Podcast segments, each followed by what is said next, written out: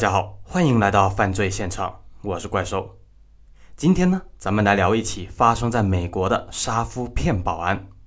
在二零零五年八月二十二日下午两点钟，案件的女主角黛西拨通了警察局的电话。她在电话中慌忙地说道：“我的丈夫大卫已经反锁在屋子里一整天了，早晨也没有起床去上班，他会不会发生什么意外了？你们赶紧派人过来看看吧。”警察局接到报案以后，立刻就派警员赶到了现场。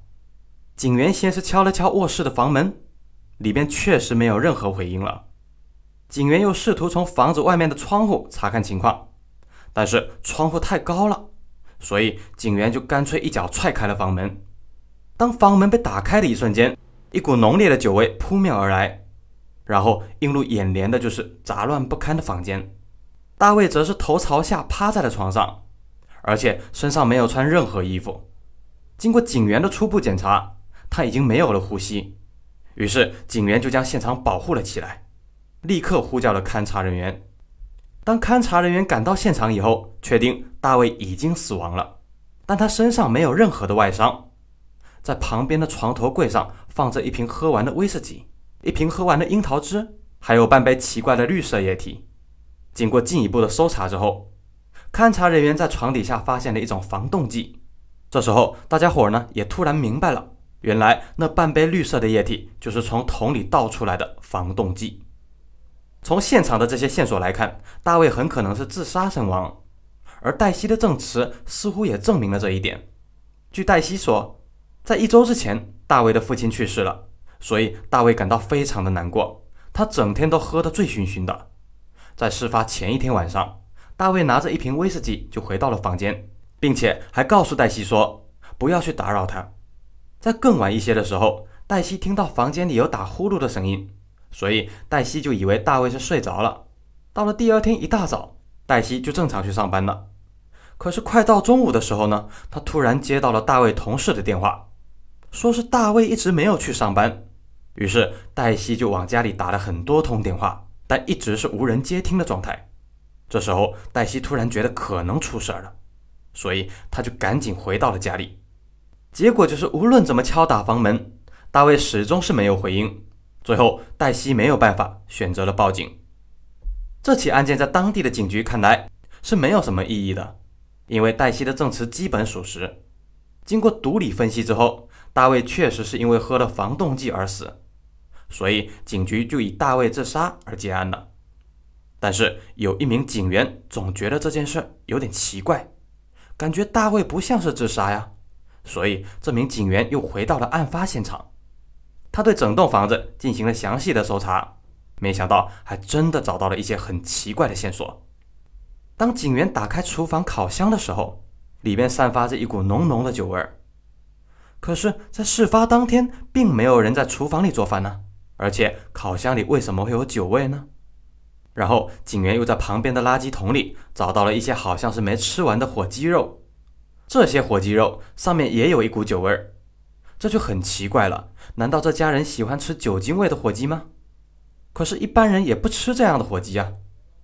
带着这个疑问，警员就对火鸡进行了检验，结果发现这些火鸡上并不是什么酒精，而是防冻剂。同时，还在肉里面提取到了大卫的 DNA。这个结果让警员又产生了一个疑问，那就是大卫究竟是喝了防冻剂死的？还是吃了带着防冻剂的火鸡肉死的，这是一个很关键的问题。因为如果大卫要自杀的话，那么他喝防冻剂那是正常操作，但他总不能为了自杀而专门把防冻剂加到火鸡里面，然后等它烤熟了之后再吃了，这就有点多此一举了，道理上也说不通。那么火鸡肉里面为什么会有防冻剂和大卫的 DNA 呢？大卫到底有没有吃这些火鸡肉呢？他到底是他杀还是自杀？想要解决这个问题，那就只能对大卫进行进一步的解剖化验。可是这个提议遭到了黛西的拒绝，并且他很快就把大卫给下葬了。黛西的行为引起了警察的注意，于是警员决定要深挖这起案件。不过此时大家都不会想到，这起案件的背后还隐藏着另一桩命案。随着大卫的下葬，火鸡肉这条线索也随之中断了。这名警员为了找到新的突破口，所以他决定要对案发现场出现的物品进行详细的检查，同时还要对大卫的亲朋好友逐个进行走访。我们现在说说案发现场里的物证线索。警员在装有防冻剂的玻璃杯上提取到了黛西的指纹，但是没有大卫的指纹；而在装防冻剂的塑料桶上没有找到任何人的指纹。这两个证物与大卫自杀有着明显的冲突，因为如果大卫是喝防冻剂自杀的话，那么他肯定会在玻璃杯或者塑料桶上留下指纹，但事实情况却是只有黛西的指纹，所以黛西的嫌疑进一步增大。这时候，警员心想。如果是黛西杀害大卫，那么他的证词一定是经不起推敲的。于是警员就调取了黛西通话记录。黛西之前的证词说，他在临近中午的时候往家里打了很多通电话，但通话记录显示，他只在凌晨五点钟的时候往家里打过一次电话。由此，警员可以判断黛西一定是隐瞒了某些事情。可问题是，黛西为什么要这样做呢？黛西和大卫的感情在大家看来都是很好的，而且大卫还是一家空调公司的老板，经济状况也不差。直到警员联系到大卫的妹妹的时候，这个疑问似乎得到了解决。其实，黛西和大卫都是各自的二婚。黛西和前夫生了两个女儿，在事发时，大女儿十七岁，小女儿十五岁，而大卫和前妻生了一个儿子，在事发时已经二十多岁了。这个家庭从建立以来一直有一个矛盾就没有解决，那就是黛西的两个女儿和大卫的这个继父始终都互相看不顺眼。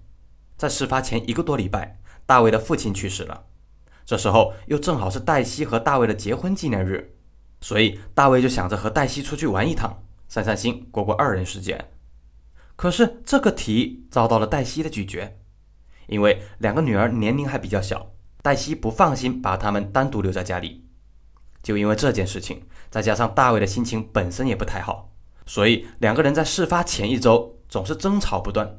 而大卫的妹妹还告诉警方说，在事发之后，他们找到了大卫写好的遗嘱。大卫把自己所有的资产全部给了黛西，没有给儿子留下一分钱。然后黛西转手就以二十万美金的价格把空调公司给卖了。黛西的行为让大卫的妹妹感到非常的不爽，她总觉得哥哥并不是自杀。一定是黛西把他给害死了。紧接着，大卫妹妹又抱怨道：“黛西前夫没准也是黛西给害死的。”虽然这句话只是大卫妹妹随口一说，但是却引起了警员们的注意。难不成这个黛西还是一个连环杀手吗？